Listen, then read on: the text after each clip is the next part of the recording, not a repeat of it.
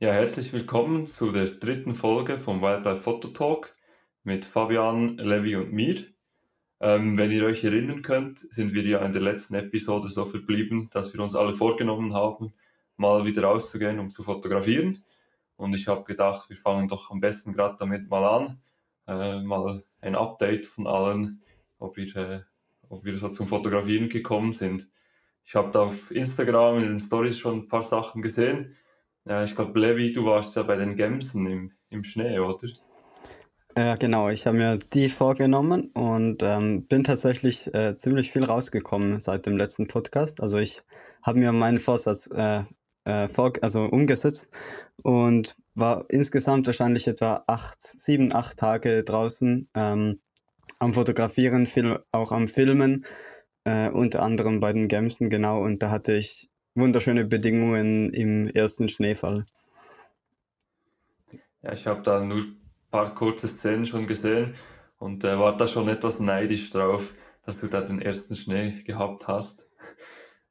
Ja, es war wunderschön. Ja, ist natürlich ein, ein schönes Motiv, die, die schwarzen Gemsen so. Gerade jetzt sind sie auch noch, haben sie noch ein schönes Fell, sind ja noch in der Brunft und ähm, geht auch sowieso ziemlich viel ab, weil die sich da nach, also die Männchen da äh, den Weibchen nachrennen und da hat man die ganze Zeit etwas Action. Ja, tönt cool, ja. Nur kurze Frage, wenn du da unterwegs bist, brauchst du da Tarnung? Ähm, also Gemsen, das ist unglaublich, wie unterschiedlich die sind von Gebiet zu Gebiet und ich glaube, das hat viel mit der Jagd zu tun. Also ich habe Gebiete, gerade so bei meinen Hausbergen oder auch im Bündnerland, wo sie schon sehr scheu sind und auf mehrere hundert Meter schon davonrennen. Ähm, und da funktioniert es nur mit Tarnung. Aber ich habe jetzt zwei Standorte, wo sie ähm, relativ zutraulich sind und man wirklich auf 15, 20 Meter hinkommt, ohne Tarnung, wenn man sich ruhig verhält und etwas abschätzen kann, in welche Richtung sie sich bewegen. Und das ist natürlich schon eine, eine schöne Möglichkeit. Und äh, ich war auch mit einem Kollegen, der äh, die Gemsen eigentlich nur so kennt, dass sie sehr scheu sind. Und der war total überrascht, dass wir da so nah rangekommen sind.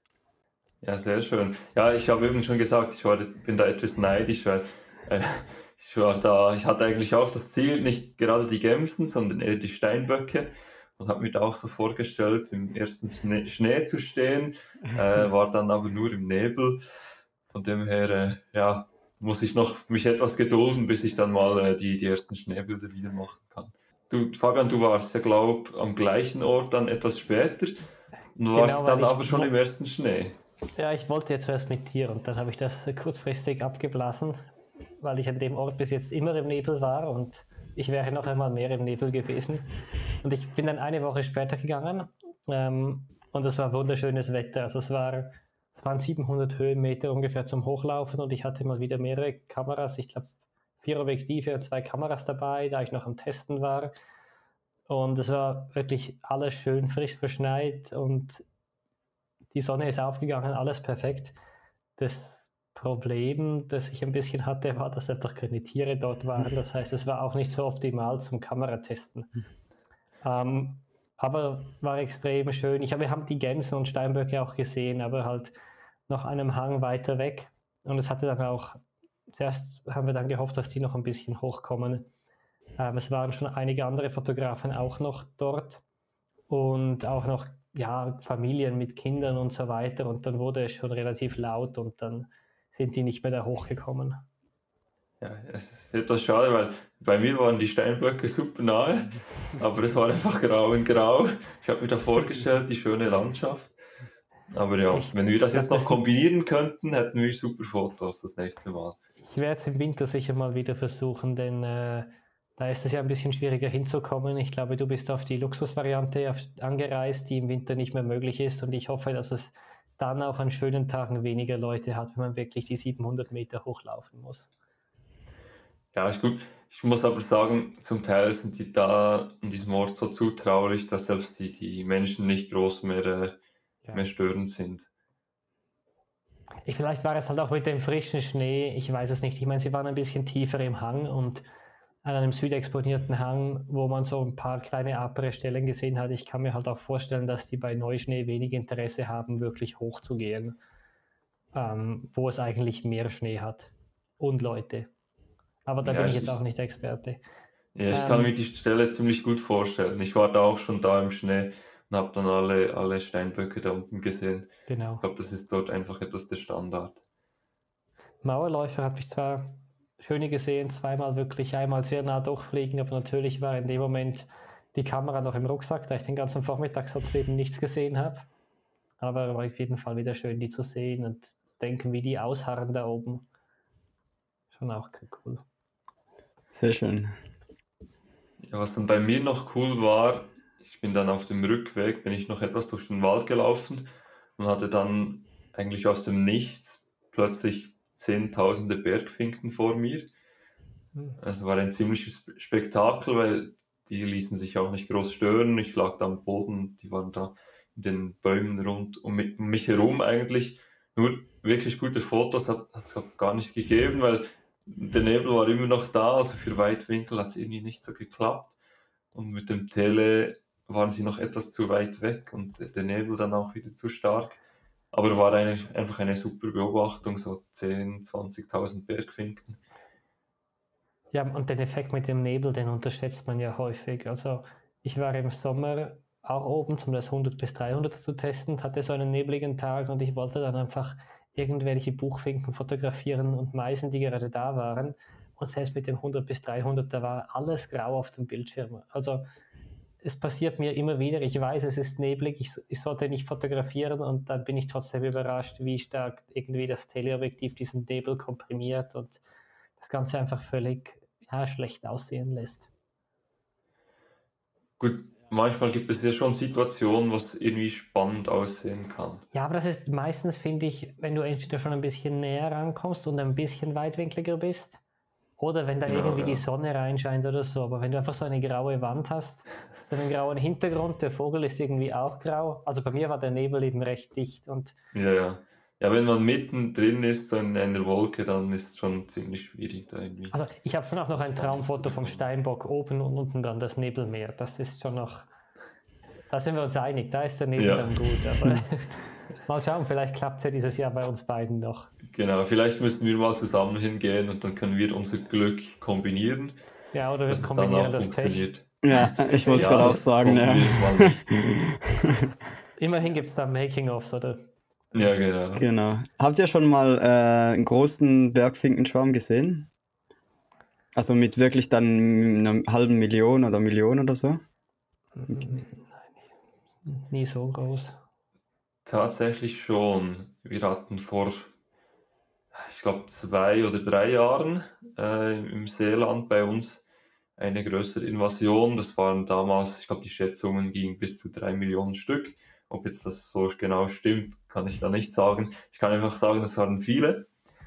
Und das war dann schon eindrücklich. Also die sind da auch erstaunlich lange geblieben. Das waren sicher fast, ja, es waren zwei, drei Wochen, wo die immer zum gleichen Schlafplatz geflogen sind. Und als ich das das erste Mal war, da kommt man dann so in den Wald und es ist einfach sau lärmig, also es rauscht überall. Und am Anfang merkt man gar nicht, dass das alles Vögel sind.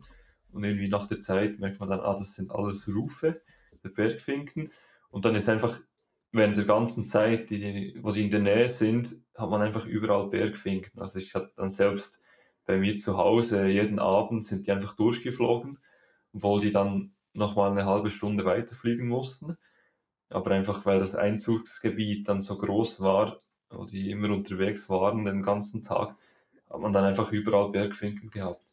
Also es ist schon eine coole Sache und ich glaube, dieses Jahr könnte eben auch so wieder so ein Jahr sein, weil ich habe jetzt mal auf Ornito geschaut und da sind doch auch schon einige größere Beobachtungen gemeldet worden. Ich glaube aber, seinen richtigen Schlafplatz hat man noch nicht gefunden. Und du, Levi? Nein, leider noch nicht. Ähm, die, die Standorte, die werden ja dann oftmals auch so etwas eher geheim behalten. Also außer es gibt irgendeinen Medienbeitrag, also es kann so oder so sein. Ähm, aber ich glaube, den, von dem du erzählst, den habe ich sogar mitbekommen, aber es ist doch ein, ein Stück von mir zu Hause und deswegen habe ich den Weg nicht auf mich genommen, aber ich würde es total gerne mal mit eigenen Augen sehen. Ja, ich glaube, der war dann eben auch in den Medien. Und da hatte ich schon etwas praktischer. Ich hatte da nie eine halbe Stunde mit dem Fahrrad. Äh, ich glaube, du hättest da wahrscheinlich eher so gegen drei Stunden gehabt. Aber ja, genau. gibt sicher wieder mal eine Invasion bei dir in der Nähe oder so. Ich hoffe es, ja. ja, bin dann auf jeden Fall gespannt auf die Fotos. Ja, wenn, äh, ich habe da natürlich immer gerade die, die Fotos von Chris Kauler im Kopf. Der hat ja echt schöne Dinge gemacht, so mit äh, Langzeitbelichtungen und so. Da kann man, glaube ich, schon schön experimentieren mit den riesigen Schwärmen und die eine Hälfte ist in Bewegung, die andere Hälfte sitzt irgendwo in den Bäumen. Ähm, würde mich schon reizen, da was zu machen, ja, genau. Ja, sowas habe ich eben auch etwas versucht, aber irgendwie ist dann alles noch, noch grauer geworden. Kann ich auch, ja gut, ja. Kann ich mir auch vorstellen. Wenn man zu viel Bewegung dann hat, ähm, braucht es wahrscheinlich so gerade die richtige Anzahl an Vögeln und richtige Belichtungszeit und vor allem auch richtige Dämmerungszeit, weil ich glaube, die kommen ja relativ spät am Abend dann zum Schlafplatz oder so in der Dämmerung und das kann da wahrscheinlich auch noch einen Einfluss nehmen, wie früh die dann kommen oder wie spät. Ja, ja und ich, ich finde das aber immer ziemlich spannend, so, so größere äh, Trupps an Vögeln und dann äh, so mit ja, längeren Verschlusszeiten einfach äh, so Panning, also Mitzieher, Panning-Images. Äh, und da braucht es dann auch einfach relativ viel Glück, dass da irgendwie die Geschwindigkeit ja, gerade ich, passt. Und ich wollte gerade halt sagen, relativ viel Ausschuss. Du hast mir doch gerade vor kurzem ein Foto geschickt und meintest, ich, wus ich weiß gar nicht, wie das zustande gekommen ist. Oder irgendwie Stimmt, so. Ja, genau. und das war auch so ein, so ein Panic-Shot. Ich glaube von, von einer Möwenart. Ähm, aber ja, es hat auf jeden Fall. Kraniche und, und Gänse so, und okay. eine, eine gemischte Truppe. Ja. Und irgendwie ist aber der Hintergrund auch scharf. Also völlig, völlig schräg. Ich habe keine Ahnung, wie das zustande gekommen ist. Aber irgendwie sieht es noch schön aus. Ja, ich habe das auch schon gemacht, gerade jetzt auch in, in Afrika relativ viel mit ähm, riesigen äh, Herden an Gnus und Zebras. Ähm, da ist wirklich einfach äh, tausende, zehntausende Tiere und äh, da einfach die Kamera reingehalten mit einer langen Verschlusszeit und eigentlich einfach die Kamera hoch und runter bewegt und in alle Richtungen. Und eigentlich beim Fotografieren schon sieht man ja immer kurz äh, das Vorschaubild und die allermeiste Zeit war es wirklich gar nichts und dann manchmal habe ich so irgendwas Spannendes aufblitzen gesehen und danach auch beim Aussortieren sind das sehr dankbare Serien, weil man da einfach wirklich 99 Prozent löschen kann, aber dann manchmal äh, doch noch so ein Glückstreffer dabei ist.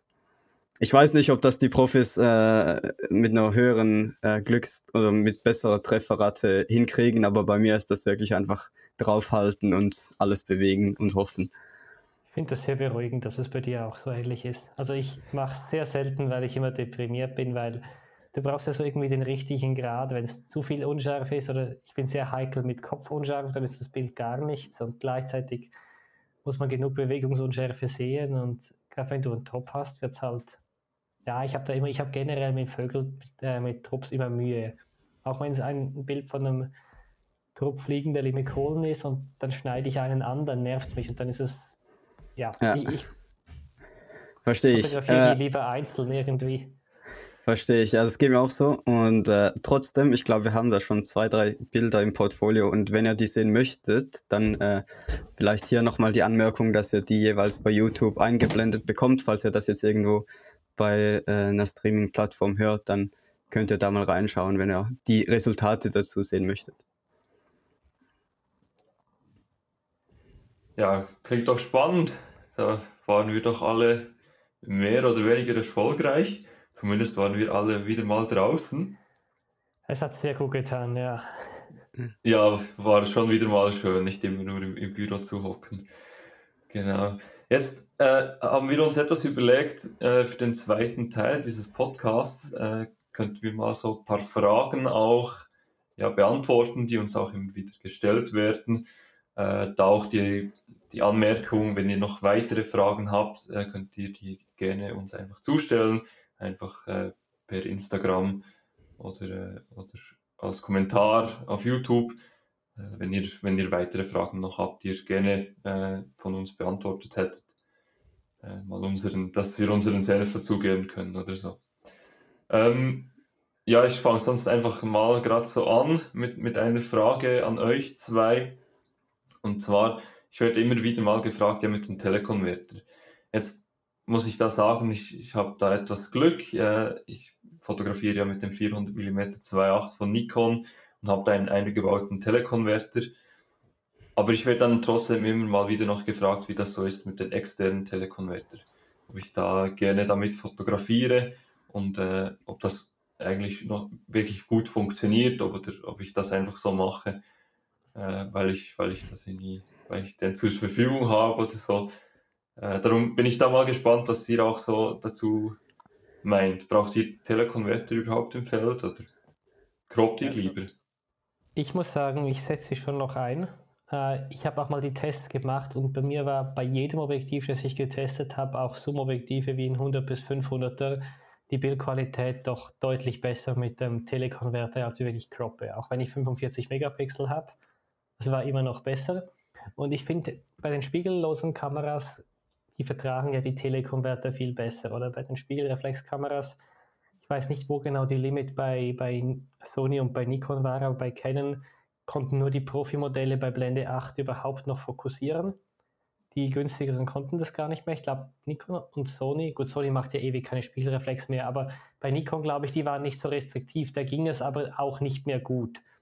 Und bei den Spiegellosen, ich meine, ich kann so ein 100 bis 400er Blende 5, 6 bis Blende 8 nehmen, Zweifachkonverter drauf tun, dann bin ich irgendwie bei Blende 16 und es fokussiert immer noch und nicht mal nur mit dem mittleren. Klar, man ist ein bisschen eingeschränkt, aber es geht noch. Und daher habe ich schon das Gefühl, dass es irgendwie besser geht mit den Spiegellosen.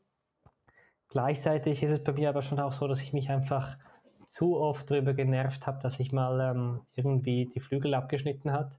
Ich war kürzlich ähm, hier nördlich von Zürich äh, in einem Naturzentrum ähm, und habe äh, einen Bussard gesehen auf dem Straßenpfahl hocken. Das sah nicht extrem schön aus, aber als es dann abgehoben ist, konnte ich ein paar Bilder machen. Aber ich hatte dummerweise den Konverter drauf und habe die Flügel nachher, ich glaube, die ersten zwei Bilder waren noch gut und beim dritten waren dann die Flügel abgeschnitten, wo er sich halt komplett durchgestreckt hat.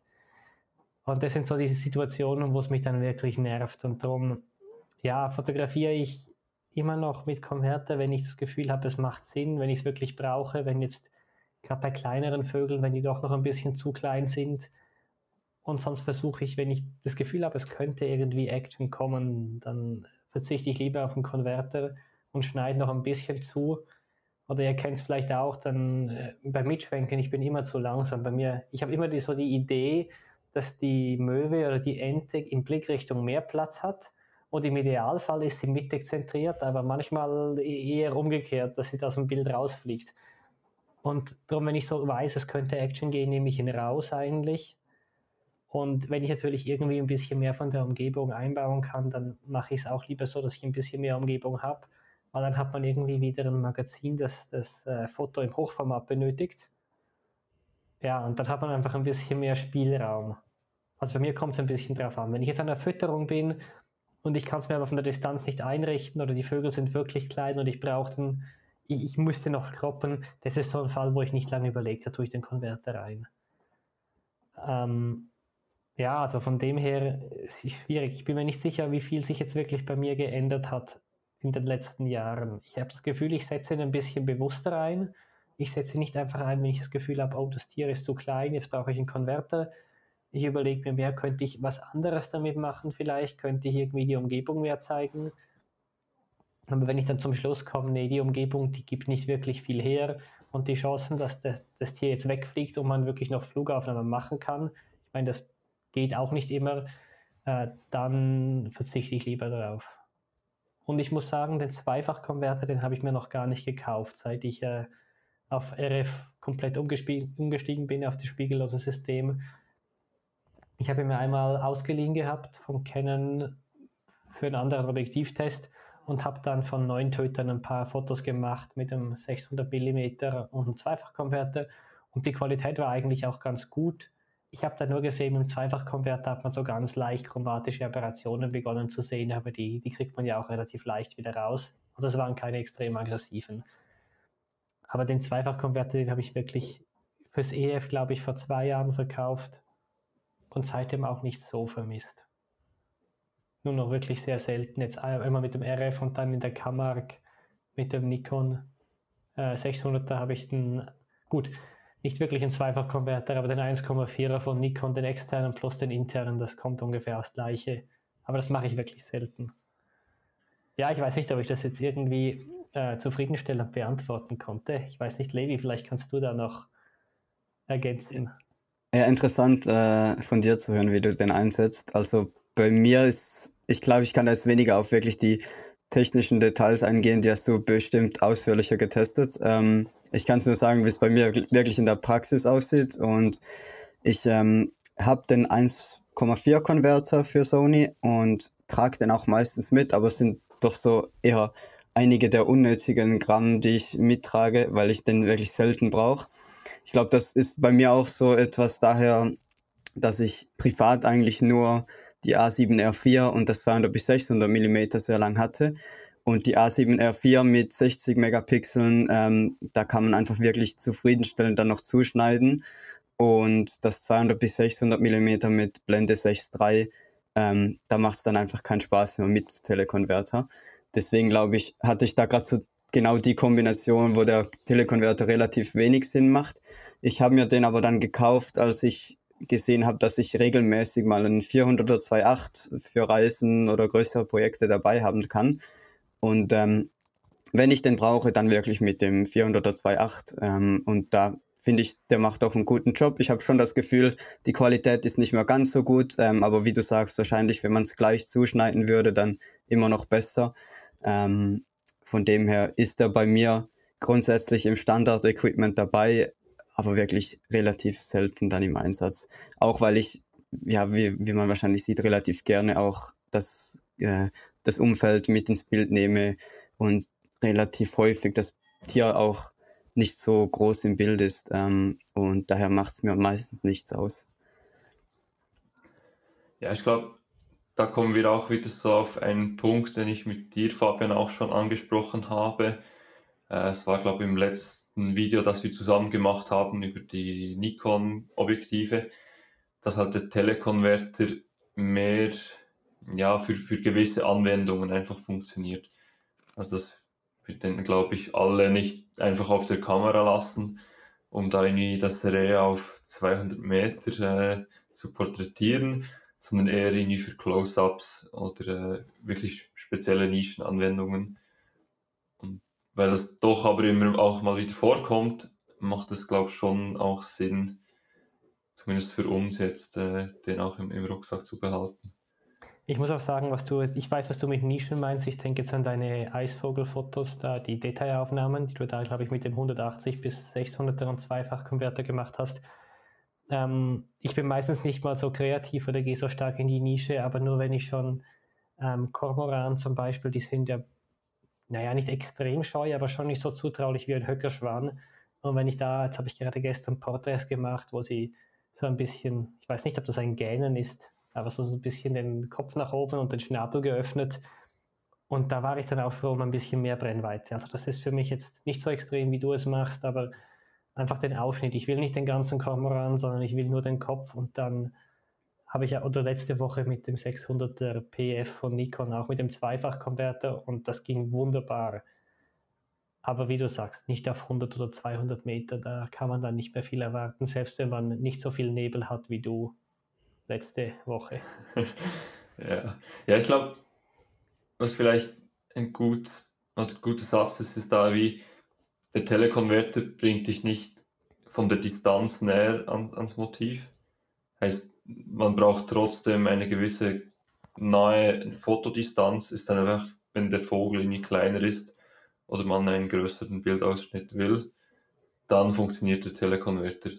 Aber man muss trotzdem eigentlich gleich nah an, ans Motiv rankommen, finde ich zumindest. Ja, das, das, dem stimme ich zu. Und ich habe noch ein Beispiel, wo ich mit einem Freunden fotografieren war. Wir hatten genau das gleiche Equipment. Ähm, nur er hatte den Telekonverter drauf und ich nicht. Und ähm, da ist uns aufgefallen, das war so etwas nachmittags, denke ich, und es hatte leichtes Hitzeflimmern. Und bei Hitzeflimmern ist der dann auch wieder nicht allzu, äh, empfehlenswert, weil der den Effekt einfach dadurch, dass es noch ein engerer Ausschnitt ist, sieht man das einfach besser. Ähm, ist mir jetzt gar nicht so eingefallen, wo, wo der nicht so Sinn macht. Wobei ich denke, dass da der Telekonverter nicht das Problem ist. Ich denke, wenn du das Bild auf den gleichen Ausschnitt zugeschnitten ja, hast, total, hättest, hättest du also ich glaube, man muss dann umdenken oder du, genau, du hast mehr Raum. Ich ja. habe mehr Raum, genau, genau. Er hat nicht die Möglichkeit, äh, das Sitzeflimmern in dem Sinn zu verringern, indem er weiter rausgeht. Und dafür müsste er den Telekonverter rausnehmen. Aber klar, wenn man so nah rankommen möchte, wie man es mit dem Telekonverter ähm, machen möchte, dann hat man mit Zuschneiden den gleichen Effekt. Ja, ich denke, was Nikolas vorher gesagt hat, mit, ähm, mit dass der Telekonverter die Nähe zum Tier nicht ersetzt, ich denke, das geht auch, gilt in gewissem Sinn eben auch für die Brennweite generell. Also auch wenn ich jetzt keinen Telekonverter nutze, wenn ich statt dem 402.8 auf ein 800 mm Objektiv ohne Telekonverter wechsle, werde ich auch wieder da ähnliche Probleme haben. Oder natürlich, die optische Qualität mag ein bisschen besser sein, aber andere Probleme bleiben je nachdem vorhanden. Und auch wenn der Hintergrund zum Beispiel nicht passt, den bringt man durch einen Telekonverter halt auch nicht wirklich ruhiger hin. Ja, sehr gut. Ich glaube, die Frage konnten wir zumindest für uns so einigermaßen abschließend beantworten. Wir hoffen auch für euch und wenn nicht, dann wie gesagt, äh, stellt die Fragen dazu. Ähm, und wir werden das gerne nochmals aufgreifen. Ähm, ich hätte sonst gerade eine, eine, nächste Frage, ähm, die ich relativ häufig gestellt bekomme, sei es über Online, äh, Social Media etc. oder auch direkt an Vorträgen oder so. Und äh, das ist, glaube ich, eine sehr präsente Frage, gerade in der heutigen Zeit, und zwar, wie stark wir unsere Bilder bearbeiten. Ähm, ich glaube, wollt ihr da gerade mal beginnen, ein, ein Statement zu rauszubringen, weil ich glaube, es ist ein, durchaus ein emotionales Thema, das die Menschen bewegt und interessiert, ähm, weil da heute ja eigentlich alles möglich ist. Ja, also ich kann vielleicht mal beginnen. Ich versuche eigentlich die Stimmung vor Ort möglichst so zu lassen, wie sie ist, aber das heißt natürlich trotzdem, dass ich manchmal, wie soll ich sagen, das Foto einfach entwickle in dem Sinn auf jeden Fall. Also der Weißabgleich, der stimmt halt manchmal einfach nicht oder ich finde, es wirkt besser, wenn es jetzt ein bisschen wärmer oder kühler ist. Ich weiß, dass ich persönlich in meinen Fotos eher zu warmen Farben tendiere. Das ist, glaube ich, auch zu einem gewissen Punkt eine Stilfrage. Ich habe lieber warme Farben. Und ansonsten, naja, ein bisschen das Feintuning von den einzelnen Farben. Ähm, das merke ich auch sehr viel, wenn ich zwischen Nikon und Canon hin und her wechsle, dass ich dort die Grüntöne jeweils ein bisschen anders bearbeite, weil die einfach bei den anderen, bei verschiedenen Kameras ein bisschen anders wirken. Ähm, und dann natürlich mit den Lichtern und Schatten, je nachdem auch ein bisschen selektiv, dass man den Vogel noch ein bisschen aufhellen kann, wenn der jetzt irgendwie ein bisschen untergeht. Ähm, natürlich entrauschen und nachschärfen. Ich glaube, das ist für Instagram ist das so etwas, da sieht man gar keinen Unterschied, ob man es macht oder nicht. Aber wenn ich es dann irgendwie einmal drucken möchte, verkaufen oder was auch immer, dann macht das eben dann doch noch einen recht großen Unterschied. Ähm, was ich aber eigentlich nie mache, ist etwas aus dem Bild rausklonen. Ähm, das gibt es bei mir vielleicht bei einem einzigen Foto im Jahr. Aber sonst tue ich abgesehen von Sensorflecken eigentlich nichts klonen. Also da habe ich mir mal irgendwann gesagt, ich ziehe da für mich eine Linie. Ähm, wie du sagst, heutzutage mit AI ist das eine sehr konservative Linie wahrscheinlich, aber ja, das ist jetzt so mein, mein üblicher Ansatz. Und äh, ich glaube, wir können vielleicht ein, zwei Bilder einblenden von, von uns allen, wie die im RAW aussahen und die fertig bearbeitete Version. Ich merke bei mir schon, bei bewölktem Wetter, da bearbeite ich am wenigsten. Und bei Gegenlicht dann deutlich mehr. Je nachdem, wenn ich nur auf eine Silhouette gehe, ist es auch nicht viel, aber wenn man versucht trotzdem noch ein bisschen was aus dem Vogel äh, rauszuholen, dann, ja, dann bin ich schon auch mal zehn Minuten an einem Bild dran. Das gibt es schon, aber mehr eigentlich normalerweise nicht. Ja, spannend. Ich glaube, für mich ist es wahrscheinlich, wenn ich jetzt so vergleiche, auch mit dir, Fabian, bearbeite ich die Fotos schon ein bisschen mehr auch. Also ich denke, ich mache schon ein wenig mehr auch mit den Farben und so. Auch lokal etwas mehr, dass ich vielleicht mal eher noch den Hintergrund noch, ja, etwas den Kontrast rausnehme oder irgendwie eine gewisse Gefiederpartie jetzt etwas aufhelle oder so. Ähm, da muss ich aber sagen, dass ich habe mir im Photoshop, ich mache da irgendwie alles nur mit drei Filtern. Also es gibt ja in Photoshop gibt es ja etliche Möglichkeiten, wie man da oder was man da alles bearbeiten könnte. Ich mache da eigentlich alles nur mit Gradationskurve, Farbbalance und manchmal noch Sättigung, aber dann eher irgendwie um die Sättigung wieder etwas aus dem Bild zu nehmen und schafft einfach seit Jahren immer mit diesen, mit diesen drei Tools. Und da geht schon relativ viel auch, also gerade mit dem Hintergrund ab und zu nehme ich da schon etwas in den Kontrast raus, manchmal etwas wärmer das Bild gestalten oder so. Aber schlussendlich finde ich eigentlich für mich wichtig, dass wie das Bild, das ich am Schluss habe, immer noch das repräsentiert, was ich im Feld äh, für mich äh, so gesehen habe. Ähm, da ist natürlich dann auch wieder, jeder sieht irgendwie das, das sein Bild anders schon im Feld. Aber für mich äh, stimmen dann die Bilder irgendwie so überein. Also ich habe eigentlich im Feld, wenn ich das Foto mache, habe ich dann schon wie ein, ein finales Foto im Kopf und ich muss dann einfach im Lightroom und im Photoshop mache ich dann das, die, die Anpassungen so, dass das Bild dann so übereinstimmt, wie was ich mir da vorgenommen habe. Ich nehme aber eigentlich auch fast nie irgendwas raus aus dem Bild. Höchstens, wenn mal irgendwie, ja, ein Stück Dreck oder irgendwie ein Plastik, Plastikstück im Hintergrund ist oder auf einem Sandstrand irgendwie Plastikteile, äh, kann es mal vorkommen, dass ich da was auch, auch rausnehme. Habe ich das letzte Mal in Costa Rica tatsächlich nach dem Foto noch eingesammelt und musste irgendwie den Parkwächter versuchen zu kommunizieren, dass ich nur Plastik raushole und nicht illegal in den Nationalpark reingebe, wurde eröffnet. nur weil du gerade die Story erwähnst, das ist mir eingefallen. Da habe ich mich auch so ja. aufgeregt. Limikolen fotografiert und dann sehe ich Plastik. Da dachte ich, okay, jetzt räume ich gleich ja. noch richtig auf. Ich habe eine kurze Rückfrage. Ich finde das sehr spannend. Ähm, es hat so getönt, als ob du die meisten Fotos dann tatsächlich in Photoshop bearbeitest und nicht, sage ich einmal, nur in Lightroom. Ja, also die, ich würde mal fast sagen, 95% von den Fotos, die wirklich in, auf die Webseite kommen oder auf Instagram, die bearbeite ich schon auch noch äh, im Photoshop. Ich mache das einfach so, im Lightroom mache ich einfach alles, was global bearbeitet wird. Also alles, was einfach auf das gesamte Bild angewendet wird, mache ich im Lightroom. Alles, was dann aber lokal noch stattfindet, heißt nur auf den Hintergrund, nur auf den Vogel, ge gewisse Gefiederpartien, das mache ich dann im, im Photoshop. Äh, mir ist halt bewusst, dass man mittlerweile im Lightroom auch relativ gut mit Masken arbeiten kann. Aber mir gefällt halt der ganze Workflow einfach trotzdem noch besser im Photoshop, weil ich mir das auch schon ziemlich gewöhnt bin. Ich finde es auch nach wie vor übersichtlicher in Photoshop. Also ich brauche es eigentlich nie, ich brauche Photoshop zu meine Thumbnails erstellen, aber ich finde, es ist irgendwie übersichtlicher gestaltet mit den Ebenen als Lightroom, auch wenn du die Deckkraft von einer Ebene zurückziehen möchtest oder so. Also das kann ich gut nachvollziehen. Wie lange bist du, sorry, wenn ich dich so ausquetsche, wie lange bearbeitest du so ein Bild für die Website normalerweise? Ähm, ich glaube, schlussendlich geht es auch nicht viel länger als 10 Minuten. Ich glaube aber, das liegt auch einfach daran, dass ich ziemlich schnell mittlerweile darin bin. Einfach weil ich ja mit Photoshop schon auch seit fast zehn Jahren die Bilder bearbeite.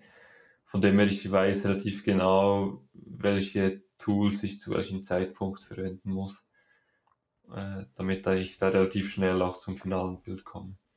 Ich merke bei mir, dass ich glaube ich so 80 Prozent von der Bildwirkung oder so wahrscheinlich in den ersten ein bis zwei Minuten mache und nachher ist es so der interne Perfektionismus. So, das könnte man noch ein bisschen mehr anpassen, wie du sagst, vielleicht im Hintergrund ein bisschen den Kontrast raus oder die Farbtönung ein bisschen ändern. Aber ich habe immer so das Gefühl, das meiste geschieht sehr schnell und nachher ist bei mir so ein bisschen, oh, was, dann spiele ich ein bisschen, wie viel soll ja. ich da machen und. Also ich wurde da ziemlich viel besser. Also geht es schon ein wenig zurück. Also ich glaube so vor vielleicht vier, fünf Jahren. Da habe ich also wirklich noch in manchen Fotos dann äh, so mit Dodge and Burn, also wirklich einzelne Gefiederpartien oder einzelne Fäden dann noch dunkler gemacht und heller gemacht, um da ja wie manuell noch Kontrast herauszunehmen oder einzufügen. Das hat dann schon deutlich länger auch gedauert pro Foto. Äh, mittlerweile ist mir das alles zu viel zu aufwendig und braucht es in der Regel auch gar nicht. Gut, Levi, wie sieht es bei dir aus? Äh, ja, sehr interessant, das von euch zu hören. Wir haben uns da, glaube ich, auch schon etwas ausgetauscht und ich wusste ungefähr, wie es aussieht. Und ähm, ich denke, wir sind da alle drei relativ ähnlich unterwegs. Äh, und zwar, wie gesagt, mit dem Ansatz, das so realitätstreu wie möglich, wie man es erlebt hat, wiederzugeben. Und da kann es natürlich mal sein, dass man die Einstellung mal einigermaßen verhaut oder so, weil es einfach schnell gehen muss oder sich die Situation ändert oder so. Und ähm, in diesen Situationen kann es dann auch sein, dass ich ein Bild mal etwas stärker bearbeite, ähm, wo es dann vielleicht nicht mehr sehr, sehr ähnlich war wie das am Anfang, weil es doch ein Stück heller ist oder so, aber es dann eigentlich doch relativ ähnlich an der erlebten Situation ist. Es gibt ja auch Situationen, die man ähm, direkt mit der Kamera gar nicht so eins zu eins wirklich aufnehmen kann, wie man sie sieht. Ähm, und deswegen schlussendlich, glaube ich, sind wir da ähnlich unterwegs und ich mache das auch so, dass ich keine Sachen rausklone, rausstemple oder so. Ich versuche meine Bilder in der Regel nach Wettbewerbsstandards zu bearbeiten, äh, weil ich ja da die Hoffnung habe, dass ich da ab und zu mal noch was einreichen kann, dass das durchkommt. Und ähm, deswegen versuche ich da gerade die Linie zu ziehen, weil ich für mich gemerkt habe, es ist nicht ganz einfach, weil ich kenne die ganzen Möglichkeiten und es ist sehr verlockend. Und wenn man mal beginnt, ähm, dann ist das schon gefährlich, weil wenn man da nicht eine, wie ich für mich, wenn ich nicht eine Linie habe, dann fange ich da mal so an äh, zu experimentieren und dann ist der Ast ganz schön schnell raus und dann könnte man ja den anderen Ast gerade auch noch rausnehmen, weil es ja so einfach geht und äh, von Schritt zu Schritt sind es relativ kleine äh, Anpassungen und schlussendlich aufs fertige Bild hat man relativ schnell doch was ähm, umgebastelt und ich glaube, für mich zumindest ist das ein großer Unterschied oder was wir vielleicht auch äh, oder ich zumindest bieten möchte, ist eigentlich äh, als Person auch, auch für das Erlebnis, was ich erlebt habe, zu stehen und, und zu sagen, da, da war ich hinter der Kamera, habe das so erlebt und ich glaube, das macht es dann auch nahbarer äh, für, für den Betrachter ähm, und auch ehrlicher ähm, und deswegen ja, versuche ich das so nah wie möglich am Erlebten zu behalten. Ja, ich kann das absolut nachvollziehen, auch mit dieser klaren Linie, die du für dich siehst. Also ich, ich weiß, dass es mir auch ganz generell, muss nicht nur bei der Bildbearbeitung sein. Ich merke, für mich helfen einfach so Linien, weil sonst beginnt man da, wie du sagst, einmal ein bisschen, oh, das könnte man ja noch da und noch da. Und es ist mir das gleiche, wie wenn ich im Büro ein bisschen unmotiviert bin und ich habe mein Handy nebenliegen, dann mache ich kurz Instagram, kurz YouTube, kurz das. Das ist das Beste, das Ding ist einfach je nachdem in einem anderen Raum und dann. Ja, genau. Und ja. ich, ich sehe auch, ähm, es ist wirklich ein, ein Thema, was die, die Leute bewegt, wenn, wenn mich da Leute darauf ansprechen und ich versuche zu erklären, naja, ich, ich mache da schon mit Reglern, manchmal auch im Photoshop und dann kommt das Wort Photoshop und bei Personen, die nicht wirklich von dem Fach sind, ist das Wort Photoshop schon so stark mit Bildmanipulation und so verbunden, ähm, dass ich da manchmal dann wieder erklären muss, ja, das ist äh, Standard, also es gibt kaum einen Fotografen, der das nicht macht. Ähm, aber trotzdem denke ich, ist das, das, was wir bieten können, ist, dass wir da ähm, ja eben die Geschichte dazu haben, das Erlebte dazu haben und da den Unterschied auch, auch in Zukunft, wo auch immer sich die künstliche Intelligenz hinentwickelt, glaube ich, können wir da ja einen Mehrwert bieten, ähm, eben genau dadurch, dass es echt und natürlich ist. Ja, ich denke, diese Ehrlichkeit, die du ansprichst, die ist für mich auch noch wichtig. Eigentlich nicht nur, wenn du Vorträge machst oder so etwas, sondern wenn man einen Workshop ausschreibt, würde ich mich irgendwie auch unwohl fühlen, mit einem Bild zu werben. Also klar, man wirbt natürlich immer mit Bildern, die man vielleicht über eine längere Zeit gemacht hat. Also du kannst, es ist nicht garantiert, dass die Teilnehmer das gleiche erleben, aber ich glaube, ich würde mich nicht wohlfühlen mit einem Bild, das, wo die Hälfte wegretuschiert wurde und dann denkt man so etwas kann man auch selber aufnehmen. Und ja, das ist einfach so mein Ansatz zum Thema Ehrlichkeit noch. Ja, ich kann da vielleicht noch einen kleinen Einschub bieten. Ähm, es war für mich noch spannend, als ich da im äh, ersten Halbjahr äh, für die Nikon äh, für das 180-600 für die Marktankündigung fotografieren konnte. Weil da ist dann eigentlich vorgeschrieben, dass man gar nichts am Bild machen darf. Also da die Fotos, die man da, die veröffentlicht wurden, die sind weder gecroppt, noch sind die im Nachhinein bearbeitet worden. Und wenn man das schon im Voraus weiß und dann auch während dem Fotografieren, man fotografiert dann auch wieder ganz anders. Man muss sich dann viel mehr auch plötzlich um den Weißabgleich kümmern oder so. Äh, hast du dann jeweils gerade die JPEGs genommen und dort den Bildstil oder wie heißt der bei Nikon da noch ein bisschen ja, also, angepasst, um es ein bisschen nach deinem Gusto zu haben? Das Ding ist, beim 180 600 waren die alle auf Standard. Also das war wie auch fest und schlussendlich sind das wirklich die absoluten Standard-JPEGs aus der Kamera. Also da wurde eigentlich nichts mehr äh, angepasst. Höchstens in ganz seltenen Fällen habe ich dann aus dem RAW äh, nochmal, ja, wie die, den Weißabgleich korrigieren können. Aber eigentlich war schon das Ziel, dass wir da wirklich die, die absoluten JPEGs auch äh, benutzt haben. Und ja, es war schon, schon auch anspruchsvoll und ich gerade so ja, kleine Details wie Wasservögel zu fotografieren. Da passiert so schnell mal, dass halt der Horizont nicht ganz genau gerade mhm. ist. Also ich habe da viel auch in Floating Height fotografiert und wenn dann ja so ein, ein Wasservogel kommt und der schwimmt da so von links nach rechts und man muss sich da so mitbewegen, steht da im Wasser, da lehnt man sich automatisch irgendwie so etwas auf die Seite vom, vom, vom Floß oder vom, vom Heid. Da wird dann automatisch einfach das Bild irgendwie etwas schräg. Und äh, im Normalfall wäre das alles überhaupt kein Problem. Das geht eine halbe Sekunde und das Bild ist gerade. Aber in dem Fall war dann das Bild einfach schräg. Und dann musste ich halt nochmal probieren und dann noch konzentrieren, dass das Bild auch wirklich gerade ist. Ja, das, das war auch eine ziemlich spannende Erfahrung auch. Bei den Wasservögeln sieht man es halt so verdammt gut. Das ist das Problem. Bei einem Singvogel fällt es auch einfach niemandem auf. Wenn der einfach auf einem Ast sitzt, hast du irgendwie keinen Referenzpunkt im Normalfall, oder? Aber Wasservögel sind da schon tough. Ja, es gibt ja bei Canon bei der R7 nur, glaube ich, wenn du das langsame Serienbild hast, hast du eine automatische Ausrichtung vom, vom Sensor für den Horizont. Das ist eigentlich noch eine coole Funktion, aber es geht nicht im Serienbild mit 30 Bildern pro Sekunde. Ich weiß nicht mehr, wie langsam du es einstellen musst, aber das geht. Und das fand ich so noch ganz lustig für so Landschaftsfotos freihand, weil du dich nicht drum kümmern musst eigentlich. Ja, ja das habe ich dann auch immer verwendet. Also das war ständig bei mir eingestellt einfach die Waage, dass ich da einigermaßen gerade fotografiert habe. Aber selbst kleine Wellen, manchmal ist man sogar eigentlich gerade ausgerichtet, aber einfach weil gerade irgendwie eine komische Welle ankommt, sieht es dann aus, als wäre es schräg. Und noch schlimmer sind dann die Limikolen. Irgendwie, wenn die da am Strand sind, der Strand ist halt zum Teil einfach etwas schräg. Das kann aber super komisch wirken dann plötzlich irgendwie der Vogel steht gerade, aber der Boden ist schräg. Und da würde ich dann manchmal schon gerne auch, oder hätte ich auch gerne zugeschnitten. Das war dann ja, nicht möglich. Hört sich echt herausfordernd aus. Äh, an, äh, sich, wenn ich mir so überlege, bei meinen Bildern kommt es selten vor, dass ich da am Ausschnitt nicht noch einige Prozent zumindest äh, was anpassen muss.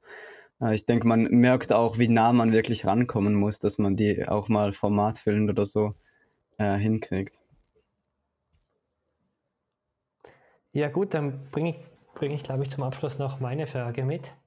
Und zwar äh, werde ich auch immer wieder gefragt, auch zum Beispiel, wenn ich einen Workshop leite, fragen mich die Leute, soll ich ein Stativ mitnehmen oder ganz generell, nutzt du ein Stativ und für was? Ähm, ja, und ich, Nikolas, ich gebe gleich mal dir das Wort. Nutzt du ein Stativ oder nur das Floating Height als Stativ? Oder wie machst du es so im Normalfall? Für die Tierfotografie tatsächlich brauche ich eigentlich kein Stativ mehr. In den allermeisten Fällen zumindest. Ich glaube, wenn ich jetzt zum Beispiel mal in einem Tarnzelt sitze, äh, dann nehme ich schon auch ein, ein Stativ. Nur sitze ich halt unglaublich selten in einem Tarnzelt. Ich bin viel öfters einfach äh, zu Fuß unterwegs und fotografiere dann äh, einfach freihand. Liegt eben aber auch einfach daran, dass ich viel mehr so fotografiere und ich mich auch mit, mit Tieren beschäftige, die halt auch nicht unbedingt ein, ein Tarnzelt benötigen. Wenn ich mich jetzt mehr mit, mit sehr schönen Arten beschäftigen würde, dann wäre wahrscheinlich das Stativ auch noch mehr dabei. Wobei ich sagen muss, ich habe es viel dabei, ich brauche es einfach relativ wenig. Hm. Das ist so das Ding. Also es ist schon, schon ab und zu auch, auch am Rucksack und meistens ist es dann unbenutzt und kommt dann wieder so nach Hause. Zum Filmen nutzt du es auch oder gar nicht? Also auch nicht oder nutzt du es dort ab und zu? Ja, das Ding ist, ich nehme mir dann jeweils vor, ich will jetzt damit auch etwas mehr filmen und dann vergesse ich zu filmen und dann bleibt es eben auch unbenutzt. Aber ja, zum Filmen, wenn ich filmen würde, was ich eigentlich möchte, aber dann vergesse, dann würde ich das Stativ auch schon mehr, mehr gebrauchen. Sieht halt einfach etwas schöner aus. Also ich habe da auch seinen größeren äh, Videokopf, äh, um da schön auch äh, so Panning machen zu können, aber ja, irgendwie vergesse ich dann zu filmen, wenn ich dann fotografieren bin. Wobei ich schon sagen muss, die Nikon-Objektive, die neuen mit der Z8 oder Z9 sind so krass stabilisiert. Also das habe ich wirklich noch nicht erlebt und Canon ist schon recht gut, aber das ist irgendwie nochmal so ein Level ja. mehr. Also ich war erstaunt, was da mit 840 mm noch geht. Zumindest wenn man so halbwegs stabil ist und dann noch ein bisschen in Slow Motion filmt, dann ist das unglaublich ruhig. Ja, darum nochmal ein, ein weiterer Grund, wieso ich das Stativ nie noch weniger brauche. Einfach, wenn ich dann kurz einen Clip machen möchte, dann geht es halt irgendwie auch kurz aus der Hand oder halt abgestützt am Boden, weil ich ja eh meistens in die bodennah fotografiere. Und dann kann ich auch einfach vom Boden aus. Kannst du das nächste Mal mit Duct Tape, bevor du aus dem Haus gehst, den Video-Foto-Switch so festtapen auf Video, dass du den irgendwie. Dass ja, ist mal eine Idee. Und du, Levi, brauchst du das Stativ? Ähm, ist beim, ich, ich habe tatsächlich äh, da auch ganz schön investiert. Also ich habe ein, ein schönes, sagt man, Shizo, Gizo, ich weiß das nicht so richtig, ähm, aber ist durchaus ein gutes Stativ, das ich da wirklich immer am äh, Rucksack dran habe. Und ähm, das jetzt, ich habe da wirklich so die dumme Angewohnheit, dass ich mich sträube, das äh, rauszunehmen. Bei mir ist das, glaube ich, hauptsächlich deswegen, weil ich mich sehr eingeschränkt fühle mit dem Stativ. Ähm, ich sehr oft während dem Fotografieren mich leicht bewegen möchte, nach unten, nach oben, zur Seite, ähm, weil ich einen besseren Ausschnitt sehe oder der Hintergrund sich etwas besser ähm, eignet. Gerade auch viel mit Gegenlichtsituationen kann es wirklich sein, dass da ein halb, halber Meter ähm, sich verschieben, ein total anderes Bild äh, kreieren kann. Und da bin ich froh, wenn ich sehr flexibel bin. Äh, deswegen, daher kommt, dass ich das sehr selten brauche. Ähm, und ich habe das jetzt dummerweise aufs Filmen äh, rübergenommen, weil ich jetzt doch häufiger auch filme. Ähm, nur die Angewohnheit hat sich nicht geändert ähm, und ich versuche auch sehr viel Freihand zu filmen, was dann doch darin resultiert, dass es sehr, sehr anstrengend wird äh, mit der Zeit, weil man einfach die ganze Zeit die Luft anhalten muss und da unglaublich in dummen, ähm, dummen Stellungen lange ausharren muss ähm, und danach wieder irgendeinen Krampf hat. Ähm, ja, also ich, ich habe jetzt da schon auch die Erfahrung gemacht mit der A7 IV von Sony. Ähm, die hat ja noch den Crop-Modus und dann beim Filmen äh, und dann äh, mache ich da relativ viel mit dem 70-200 und das reicht dann fürs Filmen relativ häufig schon.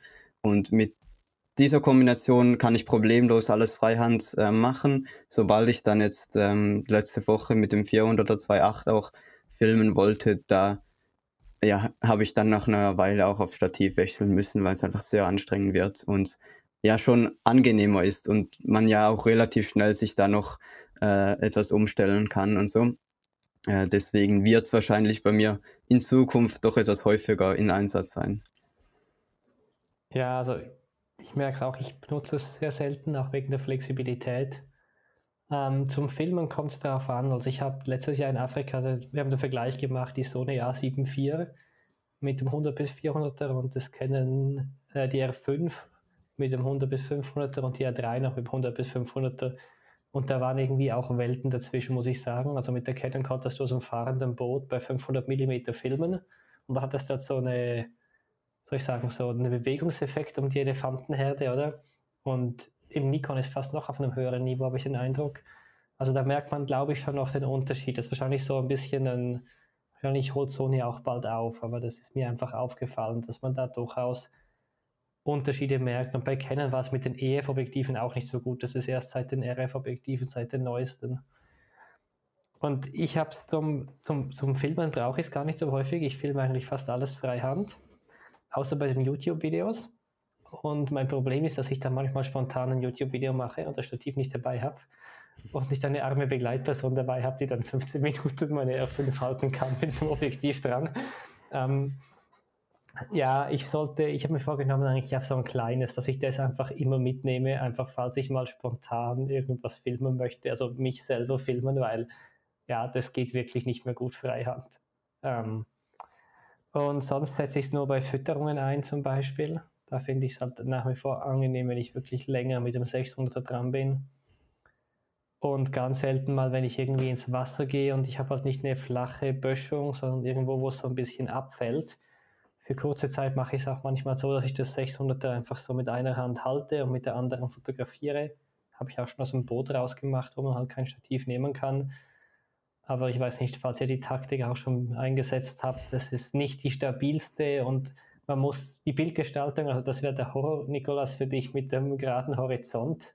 Zumindest war das bei mir teilweise Katastrophe. Dann hatte ich in Costa Rica, dass dann ein Vogel noch begonnen ist, so durchzurennen durchs Bild übers Wasser.